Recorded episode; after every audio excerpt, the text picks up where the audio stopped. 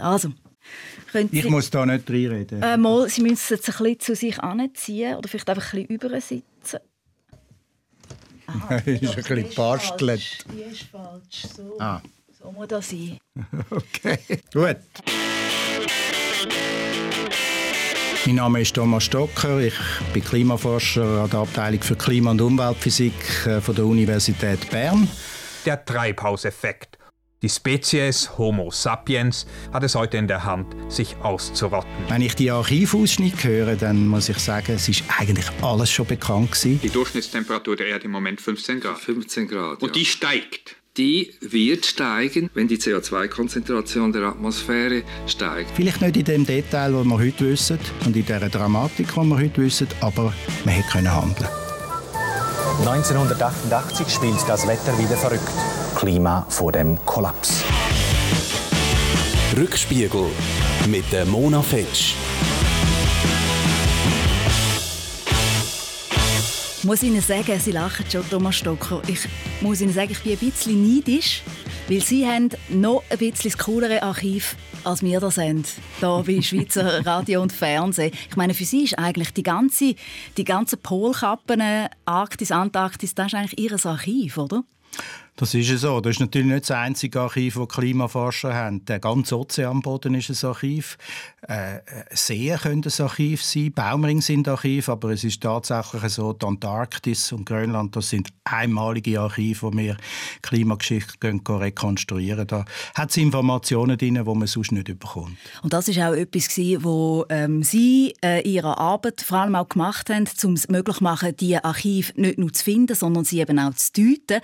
Äh, jetzt habe ich gelesen, sind Sie gerade irgendwie dran, ähm, im Moment sind Sie glaube bei 800'000 Jahren, oder, was zurückgeht. Sie wollen noch ältere äh, Zeitdokumente finden. Wie, wie, wie zurück kann man denn da gehen? Äh, man vermutet, äh, dass in der Antarktis äh, kontinuierliche Eisschichten hat, die zurückgehen anderthalb Millionen Jahre. Mhm. Wir wissen äh, als Fakt auch, dass es noch älteres Eis gibt in der Antarktis. Äh, fast drei Millionen Jahre altes Eis kommt in den Küstenregionen wieder führen aus dem tiefen antarktischen Eisschild. Aber dort haben wir nicht eine kontinuierliche Klimageschichte. Also wenn man wirklich die Klimageschichte von heute lückenlos will zurückverfolgen, dann kann man das wahrscheinlich mit etwa anderthalb Millionen Jahren machen. Und äh, das ist krass, den Ort oder? suchen wir jetzt. Also da, den haben wir auch gefunden. Wie findet man den? Äh, Also ja, mit äh, verschiedensten Methoden. Radar ist ganz eine wichtige Methode, dann aber auch äh, Computersimulation vom Eisschild, wie das Eisschild sich bewegt. Das bewegt sich ja ganz langsam über ja. äh, Jahrtausende, Jahrhunderttausende und äh, aus diesen Informationen und aus den Informationen, wie viel Schnee heute fällt, wo genau in der Antarktis, kann man abschätzen, dass es Zonen gibt, wo etwa anderthalb Millionen Jahre alt sind. Aber bevor wir es nicht gefunden haben, wissen wir es nicht als ein Fakt. Ja muss ich mir das so ein vorstellen, wie äh, wenn man als Kind so auf Schatzsuche gegangen ist. Ist das ein, ein ähnliches Gefühl, das das bei Ihnen auslöst? Absolut. Äh, also wenn Sie auf dem Eisschild stehen, ich bin äh, im Dezember 19 äh, unten an dem Ort äh, und man stellt sich das vor, unter meinen Füßen hat es jetzt zweieinhalb Kilometer Eis und in dem Eis hat es vielleicht die Information, die vor anderthalb Millionen Jahren abgelagert worden ist und die wollen wir holen. Ja. Aber äh, man ist noch nicht dort, wir müssen zuerst abbohren. Wie essentiell sind denn die Erkenntnisse, die Sie haben aus der Vergangenheit, äh, um zu sagen, äh, wie es wird weitergehen, also wie wir in die Zukunft gehen? Also aus diesen Eisbarkernen, und das ist nicht nur die Antarktis, sondern auch Grönland hat ganz wichtige Informationen geliefert, haben wir quasi Schlüsselerkenntnisse über wie das Klimasystem funktioniert können bekommen. Wir haben auch äh, beispielsweise Treibhausgaskonzentrationen gemessen, wo in ganz kleinen Luftbläschen eingeschlossen ist in dem Eis. Also Luft äh, vor 100.000 Jahren, vor 800.000 Jahren. Und die Treibhausgaskonzentrationen, die sagen uns, wie ungewöhnlich das ist, was wir heute in der Atmosphäre messen, die Konzentration von Kohlendioxid, das wichtigste Treibhausgas neben Wasserdampf und Methan und Lachgas. Nur so kann man eigentlich herausfinden, ähm, wie ungewöhnlich äh, das ist, was wir heute haben und wie stark der Mensch schon eingegriffen hat ins Klimasystem. Wir machen jetzt auch miteinander eine Archivbohrung, allerdings in unserem äh, Archiv. Äh, Thomas Stocker, dort trifft man, wenn ich ein bisschen schaue, so nach, äh, wo sind die frühesten Anzeichen vom Klimawandel eingeschlossen in diesem Archiv, bin ich immer wieder auf einen Namen getroffen. Und den kennen Sie ganz gut. Das ist nämlich der Hans Oeschger, Professor Hans Oeschger. Das ist Ihren Vorgänger äh, an dem Institut, wo Sie jetzt Chef sind äh, für Klima- und Umweltphysik in Bern, heißt jetzt sogar Oeschger Center, nach ihm benannt. Ist der wo Sie jung sind, ist das so äh, Ihr Idol, Ihr Vorbild? Das ist ganz klar. Er war der Klimaforscher in der Schweiz äh, mit internationalem Ruf. Äh, nicht nur er, sondern auch äh, seine Mitarbeiter, die er um sich geschaut hat in dem Bern damals, mag mich noch gut erinnern, das ist einfach die Person die einerseits eine faszinierende Klimaforschung gemacht hat und zwar nicht zurückgehen Millionen von Jahren, wie das zum Beispiel die Geologie schon viel gemacht hat, sondern wirklich in einer Zeit, wo auch extrem relevant ist für heute. Also er hat damals schon mit seinem Team Treibhausgasmessungen gemacht, hat können sagen, wie groß sind die Konzentrationen in der letzten Eiszeit. Die Eiszeit ist etwas, wo jede Primarschülerin und jeder Primarschüler lernt, was das bedeutet. Zürich war unter einem Eispanzer, äh, Bern war unter 400 Meter Eis. Also, das war erst vor 20.000 Jahren. Also, das ist etwas, was man sich vorstellen konnte. Und Hans Oeschger war natürlich damals bereits unterwegs, als er die Verbindung gemacht hat von dem Klima in der Vergangenheit und was bedeutet das für die Zukunft. Das ist da eine ganz äh, wichtige Diskussion schon in der Öffentlichkeit und er ist dort angestanden und hat gesagt, wir haben das Problem. Und wie er das gemacht hat, da lassen wir jetzt gerade rein. 1983 zum Beispiel, das ist jetzt doch schon fast 40 Jahre her. Einfach, man muss sich das manchmal wieder vor Augen führen. In der Sendung international äh, von Radio DRS unter dem Titel Homo sapiens auf Zerstörungskurs. Anlass für das Gespräch Gespräch mit dem Hans Oeschger war eine Studie zum Treibhauseffekt vom amerikanischen Umweltschutzamt. Und so hat das tönt. Nun ist also die Temperatur, die Durchschnittstemperatur der Erde im Moment 15 Grad. 15 Grad. Und ja. die steigt.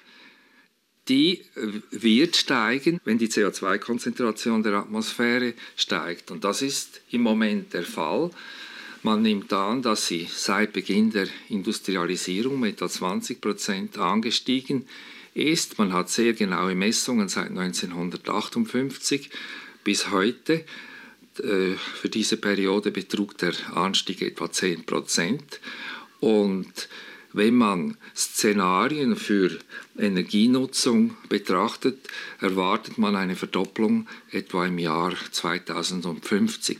Und dann wäre dann im Jahr 2050 wäre die Temperatur der Erde wäre wahrscheinlich deutlich erhöht. Äh, dann würde man eine Temperaturerhöhung um etwa 2 bis 4 Grad Celsius erwarten. Das wäre also der globale Wert mit verstärkten Effekten in den Polargebieten, also in den Polargebieten Erhöhung vielleicht bis um 10 Grad Celsius. Das war 1983 im Schweizer Radio so ausgestrahlt worden. Ähm, Thomas Stocker, wie präzise ist die Prognose von Hans Oeschger für die Erwärmung bis äh, 2050? Erstaunlich präzise. Es ist eigentlich alles auf dem Tisch gelegen. Er hat das formuliert äh, 1983 äh, mit viel einfacheren Klimamodell, aber Grundpfeiler der Erkenntnis sind da gewesen.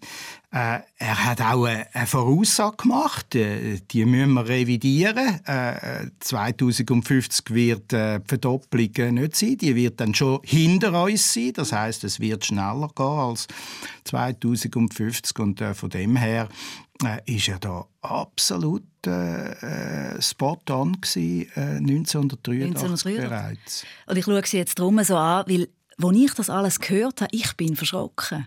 Also, oder? Ich bin verschrocken. Ich denke, das gibt es ja nicht. Man hat alles schon gewusst, oder? Schon eigentlich Zahlen ziemlich äh, adäquat. Man hat, man hat das vorausgesehen, man hat gewusst, was auf uns zukommt. Schockiert Sie das auch? Oder bin das nur ich? Nein, das, äh, da gibt es natürlich noch viel mehr Hinweise äh, aus der Forschung, was man alles schon gewusst hat. Und äh, wenn man jetzt zurückschaut, was es alles braucht hat, bis es dann zu dem Pariser Abkommen gekommen ist, 2015, wo ich selber auch als äh, historischen Meilenstein betrachte, dann ist da wahnsinnig viel Zeit verloren gegangen. Ja. Und auf das suchen wir auch eine Antwort. Ähm, Warum? Was hat nicht gestimmt in dieser Zeit? Aber noch schnell, äh, 1983, da sind Sie 24 gewesen. Äh, Thema, Sie lachen, in dem Fall eine schöne Zeit, hoffe ich. Ist da äh, Klimaerwärmung etwas, das Thomas Stocker als Junge schon beschäftigt hat? Damals äh, ist es nicht nur Klimaerwärmung sondern überhaupt äh, das ganze Thema von der Umweltverschmutzung. Das ist da ganz oben auf der Agenda gewesen. Äh, sicher in den letzten Jahren ist mir das viel durch den Kopf gegangen, dass damals, äh, Ende 70er, Anfang 80er Jahre, in der Öffentlichkeit äh, das Bewusstsein über, über die Verschmutzung und Zerstörung von der Umwelt eigentlich grösser war als in den letzten 15 Jahren. Das ist noch krass, weil auch dort hat es natürlich auch sehr viele Zwischenfälle gegeben, oder? Also in den 80er Jahren war zum Beispiel äh, Tschernobyl, das war im 86. Schweizer Halle, eher für, für uns in der Schweiz, Schweizer Halle in Basel, die große Brandkatastrophe, der Rheinversuch, auch 86. Waldsterben, ganz grosses Thema über mehrere Jahre. Eigentlich wäre dort äh, das perfekte Klima gewesen, oder, zum, zum Massnahmen ergreifen. Warum hat man es nicht geschafft? Es hat natürlich Gegenbewegungen gegeben. Es hat natürlich starke äh, politische Strömungen gegeben und Interessensgruppen gegeben, die äh, diesen Einschränkungen, die man hat gesehen wo das bedeutet, wenn man die Umweltschäden will verhindern, wenn man Klimaerwärmung will einschränken, äh, das bekämpft haben und das haben die äh, Gruppen mit extrem. Sie wollen keine Gruppen wie, wie Namen nennen äh, Mittel, da kommen wir gerade dazu, Mittel äh, bekämpft. Das ist äh, äh, im Wesentlichen identisch zur Kampagne, wo Firmen, Tabakfirmen geführt haben, um in der Öffentlichkeit äh, die gesundheitlichen Schäden vom Rauchen äh, abzuspielen. Das ist äh, exakt mit dem gleichen Instrument gemacht worden, vor allem in Amerika. Zum mit, Beispiel? Äh, da hat es Thinktanks gegeben, da hat es das American Enterprise Institute, was es immer noch gibt, äh, wo die öffentliche Meinung äh, stark beeinflussen, wo mit Sponsoring arbeitet, wo äh, Pressure Groups dort, äh, finanzieren und äh, bei uns hier in der Schweiz ist, ist das vielleicht nicht auf dem Niveau gelaufen, aber der politische Prozess, wenn man zurückschaut, äh, bei sämtlichen Gesetzgebungen, wo äh, im Prinzip angestrebt worden ist, äh, ein Umweltproblem anzugehen oder zu lösen, ist größter Widerstand zum Beispiel von Economy Suisse oder anderen Gruppen gemacht worden. Und äh, man könnte da zurückschauen, da hat es ein CO2-Gesetz gegeben, das gescheitert ist. Es hat Energiegesetze gegeben, die gescheitert sind. Äh, Sachen, die im demokratischen Prozess sehr vernünftig diskutiert und und ausgelegt und designt worden sind, wo am Schluss ähm, äh, abgelehnt worden sind und wo uns enorm viel Zeit gekostet haben. Und wir stehen heute im Wesentlichen wieder vor dem gleichen Punkt, wo wir ein, ein lang diskutiertes und ausgehandeltes CO2-Gesetz haben, wo ich als äh, Klimaforscher sage, das ist der richtige Schritt in die richtige Richtung. Er wird nicht lange, aber es ist, man begeben uns auf die Reise und wir gehen in die richtige Richtung, wo wir schon wieder vor einem Referendum stehen, wo äh, Gruppen, zum Beispiel der Automobilverband, gesagt hat, wir müssen da unbedingt das Referendum ergreifen. Und einfach schnell, zum, zum das auch noch belegen, oder? Sie sagen das jetzt so, ich finde das alles auch im Archiv, oder? Wenn Sie sagen, wir sind schon mal äh, vor langer Zeit an diesem Punkt gestanden. 1990 ist äh, der Flavio Gotti, Bundesrat, ehemaliger, in der Rundschau auftreten und äh, hat das gesagt. Dass der CO2-Ausstoß gesenkt werden muss, das ist ja klar. Haben Sie schon Perspektiven, wie Sie das in der Schweiz machen wollen? Deshalb habe ich Ihnen ja gesagt, wir werden die Ziele erst melden können, wenn wir auch wissen, dass wir die Mittel dazu haben. Und damit man sofort im Klaren ist, muss ich Ihnen sagen, diese Mittel können kaum Mittel technischer Art sein. Es gibt keinen Katalysator, der den CO2-Ausstoß Ausstoß reduziert. Da wird es wahrscheinlich schon um Maßnahmen gehen, die nicht allen gefallen werden. Aber in Gottes Namen, wenn man tatsächlich sich des Problem, Problems bewusst ist, muss man es auch mit den halt oft auch harten Mitteln anpacken, die es verlangt. Denken Sie zum Beispiel an eine CO2-Steuer, die Sie aufgrund des Umweltschutzgesetzes rasch einführen könnten? Auch diese Frage steht zurzeit in Prüfung. Und da ist geprüft worden, Flavio Gotti, das ist 1990 äh, in der Rundschau. Es hätte eigentlich dort können passieren dass wir dort schon äh, eine CO2-Abgabe beschlossen hätten. Ist aber nicht passiert. Das Window of Opportunity, das hat sich dort geschlossen. Thomas Stocker trägt die Wissenschaft auch einen Teil der Mitschuld. Hat man nicht vehement genug insistiert darauf, wie wichtig das, das ist? Ich kann das nicht äh, abstreiten. Ich denke, man hätte dort äh, sicher auch ähm, vielleicht politisch aktiver äh, sollen sein. Das ist allerdings noch vor meiner Zeit gewesen. 1990 bin ich im Ausland und habe äh, Klimaforschung in Kanada gemacht. Also Sie wären da vehementer dahinter, wenn Sie schon da gewesen wären? Ich bin nicht ganz sicher, weil ähm, auf der einen Seite ist natürlich klar, dass die Wissenschaft eine zugewiesene Aufgabe hat, nämlich das Wissen zu erarbeiten. Und äh, in der Demokratie gibt es ganz viele verschiedene Stakeholders und äh, äh, Gruppen, die ebenfalls können aktiv werden können. Und das sehen wir in den letzten zwei Jahren, wo plötzlich äh, mit den Fridays for Future Jugend eine Gruppe aktiv worden ist, wo niemand damit gerechnet hat und wo eine so eine Stimme hat können entwickeln, wo weit über das hinausgegangen ist, das Resultat, als wo die Wissenschaft hat können machen in den äh, vorangegangenen 30 Jahren. Aber und das ist der wichtige Punkt. Die Stimme, die die Jugend in den letzten zwei Jahren erhoben hat, äh, die ist nur darum eine Stimme geworden, weil sie sich können auf wissenschaftliche Fakten beziehen. Äh, das Motto von der Greta Thunberg ist ja "Listen to the Science" und die Wissenschaft muss zuerst einmal erarbeitet werden. Ist das für Sie eigentlich wie ein Geschenk vom Himmel gewesen? Also ich meine, Sie und auch Ihrem Vorgänger Hans Oeschger, Sie haben sich abgestrabelt die letzten 50 Jahre, um eigentlich immer wieder das Gleiche zu sagen, oder? Und dann kommt Greta Thunberg und plötzlich, wenn es alle hören und plötzlich äh, gehen die Jungen auf die Straße und es ist eine richtige Massenbewegung entstanden, denken Sie großartig oder denken Sie heilat nochmal, wieso ist das uns nie gelungen? Absolut großartig, äh, absolut großartig, ganz klar.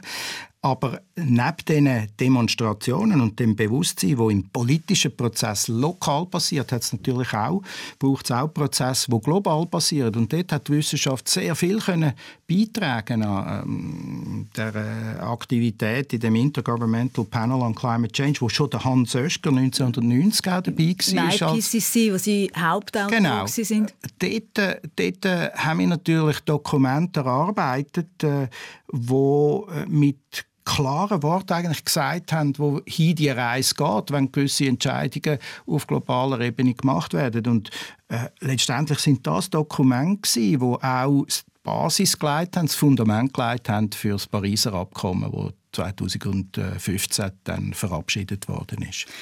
Und die Frage, oder, was, können, was, was soll die Wissenschaft machen? Also wie fest soll sie sich auch äh, in einen politischen Prozess hineinwerfen oder soll sie sogar quasi als Aktivisten äh, führen stehen? Die hat äh, Hans Oeschger offenbar auch schon beschäftigt. Auch da finden wir etwas dazu. Und zwar ist das 1988. Ähm, das ist eine Spezialsendung von Menschen, Technik, Wissenschaft. Die Schlagzeilen übrigens, wenn man die so lässt, die könnten, die könnten von heute sein. 1988 spielt das Wetter wieder verrückt. Wirbelstürme verwüsten weite Teile Mittelamerikas. Sintflutartige Regenfälle bringen den Ländern des fernen Ostens Elend und Not. In der Kornkammer der USA bleibt der Regen aus, die Saat verkümmert. Griechenland wird von einer Hitzewelle mit Temperaturen bis zu 44 Grad Celsius heimgesucht. Und selbst in Sibirien, der kältesten Region Russlands, erreicht das Thermometer 35 Grad. Eine erschreckende Wetterbilanz für das Jahr 1988. Liebe Zuschauerinnen und Zuschauer, herzlich willkommen zu Menschen, Technik, Wissenschaft, einem Special mit dem Titel Klima vor dem Kollaps. Und dort ist der Professor Hans Oeschger auftreten und sagt, was jetzt neu ist, ist einfach die Feststellung, dass man an die Öffentlichkeit gelangen muss mit diesen Prognosen und auch die Politiker ansprechen muss. Als Wissenschaftler, was würden Sie sagen, ist jetzt das Gebot der Stunde? Was müsste getan werden? Man muss den Ausstoß der Treibhausgase reduzieren. 1988 klare Botschaft, man muss es reduzieren. Wir wissen alle, wie es rausgekommen ist. Es ist immer gestiegen seither und nie reduziert worden. Und das Zweite ist, man muss an die Öffentlichkeit gehen. Äh, Nochmal die Frage, Thomas Stocker, wenn man das gemacht hätte, dann wäre man eigentlich weiter, oder? Also offenbar hat man es eben wirklich zu wenig gemacht, auch von wissenschaftlicher Seite.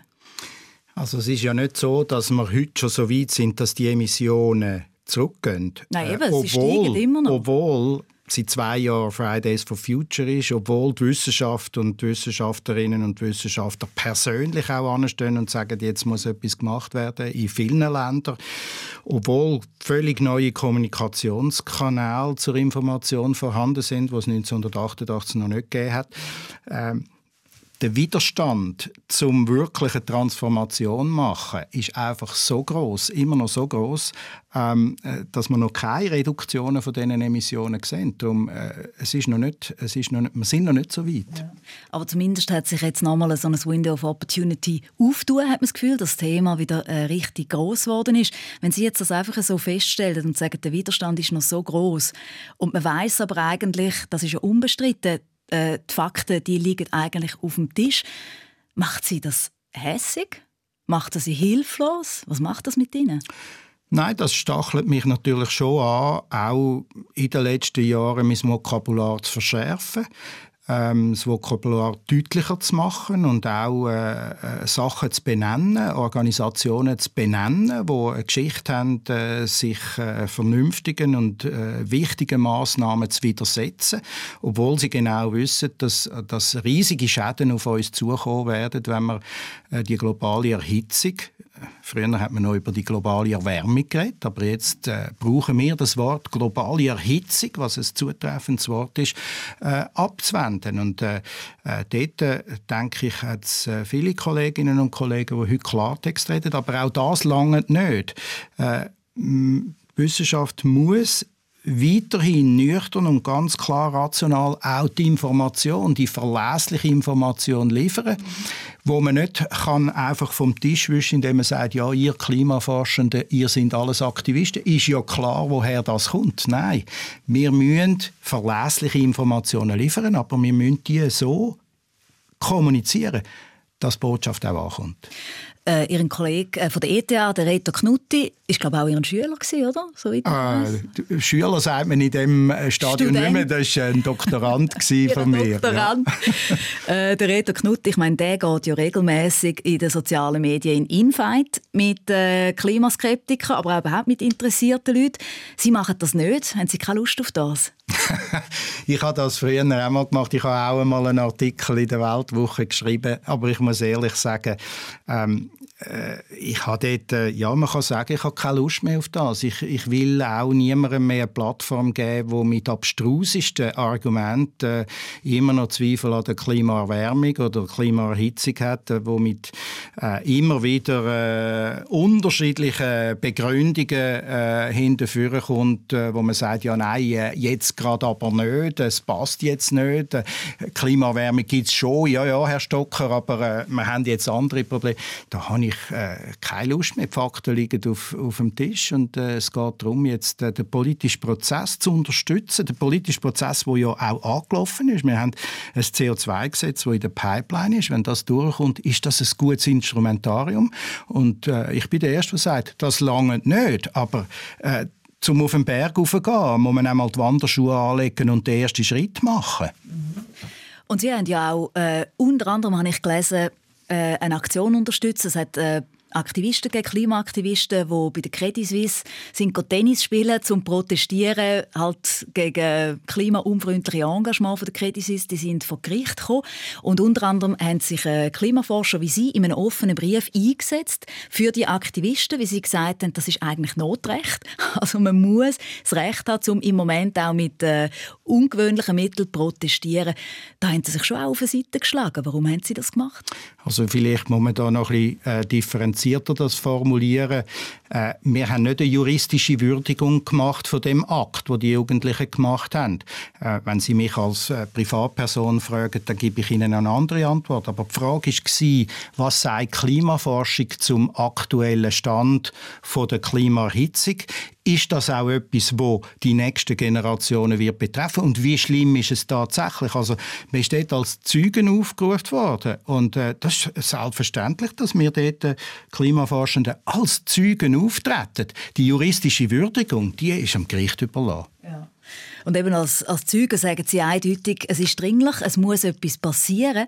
Ähm, ich frage mich ja tatsächlich, wenn ich jetzt ähm, in diesem Archiv die verschiedenen Sachen wieder gelesen habe und realisiert habe, jetzt gerade auch beim Hans Oeschger, bei, bei ihrem Vorgänger, der wirklich Koryphäe war äh, in, der, in der internationalen Klimaforschung, der hat schon so früh alles gewusst und der hat eigentlich seine ganze Karriere müssen zuschauen, wie genau nichts unternommen worden ist oder im Gegenteil zum Teil noch, noch Rückschritt gemacht worden äh, sind.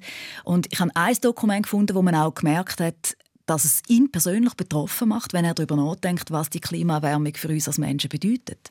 Das ist 1990 in der Rundschau unter dem Titel «Mit Vollgas in die Klimakatastrophe». Es ist so, und ich gebe das ich muss es leider sagen, dass ich in der Regel nicht gerne über diese Sachen rede. Ich verdränge das, ich äh, emanzipiere mich fast in die Wissenschaft. Ich versuche wirklich die Grundlagen äh, zu erhärten. Und wir haben diesbezüglich auch äh, beispielsweise eben die Schwankungen vom CO2-Gehalt in den früheren Zeiten äh, gemessen.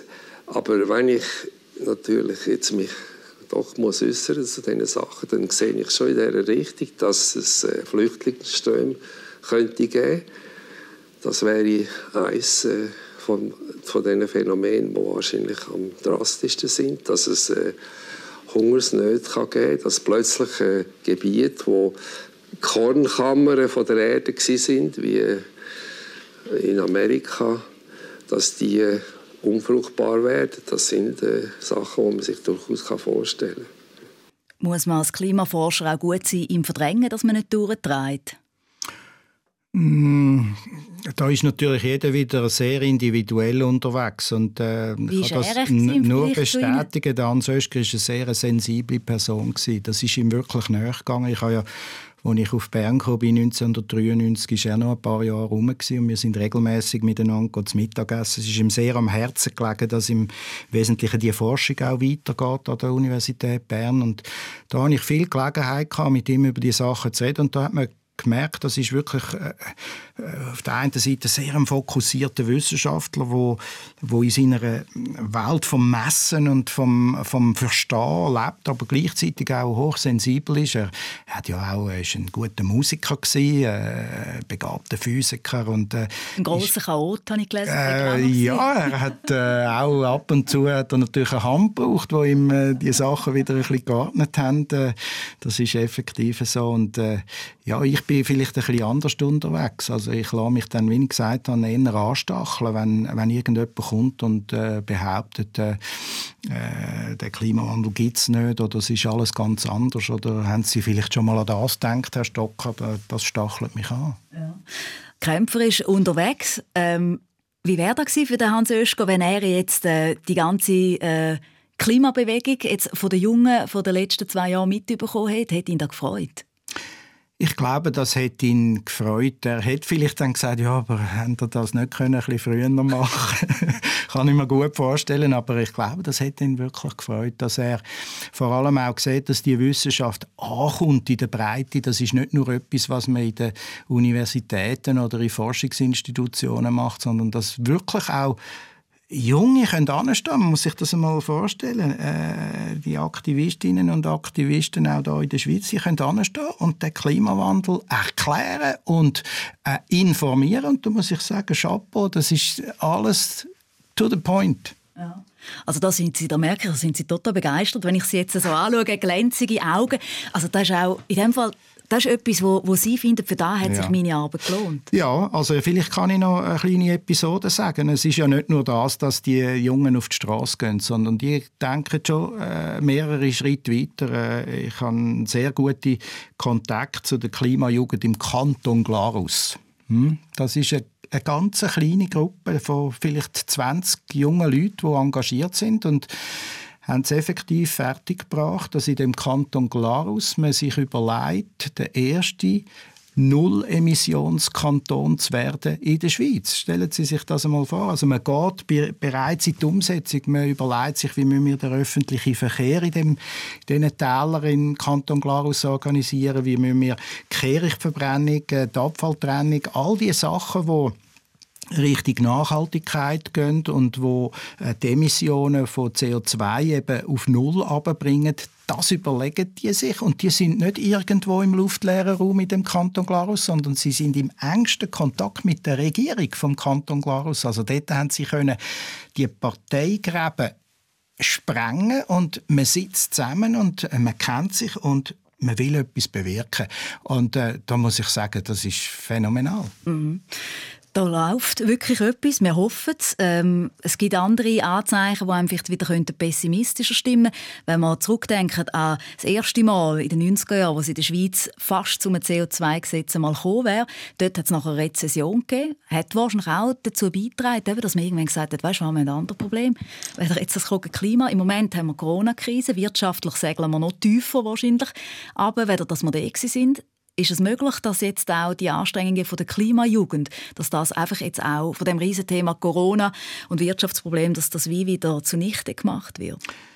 Es ist sicher eine schwierige Zeit, jetzt auch andere äh, Themen äh, von gesellschaftlicher Bedeutung auf, auf die Agenda zu bringen und in, in die Schlagzeilen zu bringen. Das ist ganz klar.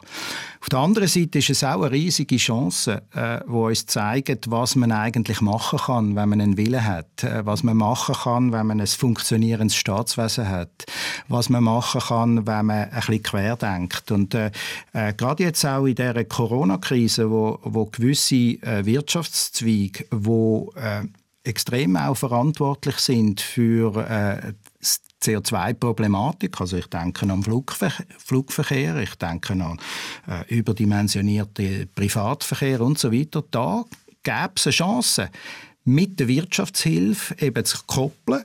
Das zweite große gesellschaftliches Ziel, wo viel weiter rausgeht als nur Corona überwinden, nämlich äh, Richtung Nullemission zu gehen und dort die Rahmenbedingungen festzulegen äh, von der Hilfe, die man diesen Firmen äh, gibt äh, und diesen Sektoren gibt, die Rahmenbedingungen festlegen, wie das eigentlich sollte aussehen, fünf bis zehn Jahre. Und äh, da sind schon einige Tabu natürlich gefallen. Also äh, ich habe 20 Jahre geschafft in der Klimaforschung. Da ist eine Flugticketabgabe ein absolutes Tabu Ähm, äh, eine Lenkungsabgabe auf Benzin und Diesel für Privatverkehr ist ein absolutes Tabu gewesen. Die Tabus sind gefallen und da müssen noch ein paar Tabu fallen, dass wir auf den Weg gehen. Corona ist ein sehr gutes Stichwort. Dann macht die Wissenschaftler auch plötzlich eine neue Rolle müssen einnehmen halt einfach darum, weil man sie braucht hat und weil man auch den wissenschaftlichen Diskurs plötzlich vor der Öffentlichkeit ausgetragen hat. Äh, habe ich interessant gefunden, ein Medizinsoziologe, der Nicolas Christakis von Yale, hat gesagt im Magazin vom Tagesanzeiger, ich bin sicher, die Pandemie wird die Einstellung zur Wissenschaft verbessern.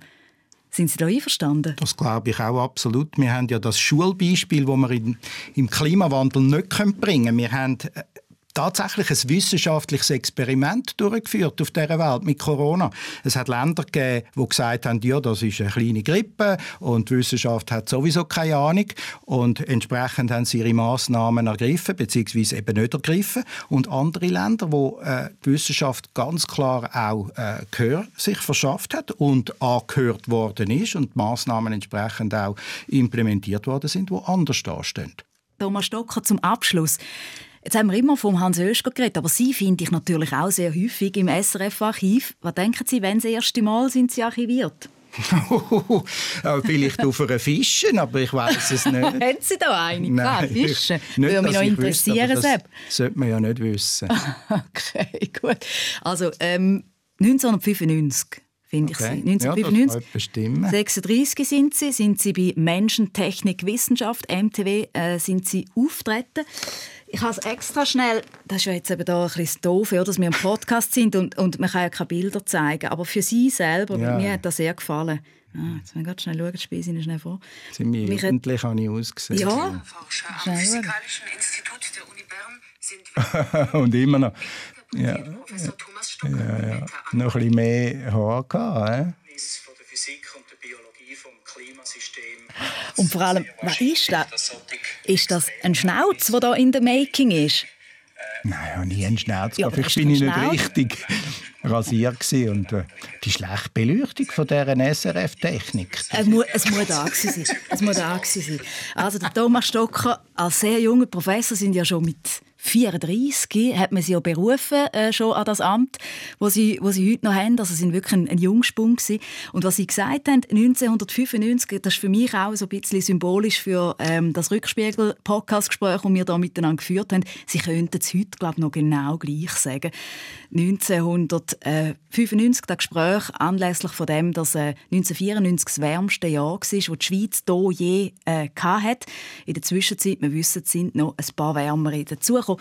Und so hat äh, Thomas Stocker dort getönt. Die Kenntnis von der Physik und der Biologie vom Klimasystem macht es sehr wahrscheinlich, dass solche Extremereignisse und ihre Häufung äh, verknüpft sein könnten mit äh, menschlich gemachten Klimaveränderungen. Es hat ja auch Kritiker aus der Wissenschaft gegeben, die die ganze Treibhaushypothese anzweifelt haben. Die sind aber in den letzten paar Jahren eigentlich verstummt. Können Sie das interpretieren? Es gibt zwei Kategorien von Kritikern. Die eine, da müssen wir gar nicht länger darüber uns unterhalten, sind äh, Kritiker, die im Auftrag von Gruppen und Interessengemeinschaften stehen. Die zweite Kategorie sind Wissenschaftler, die sehr anerkannt sind auf ihrem Spezialgebiet, aber eigentlich auf der spezifischen Frage von Klimaveränderungen und ihren Mechanismen nicht tätig sind.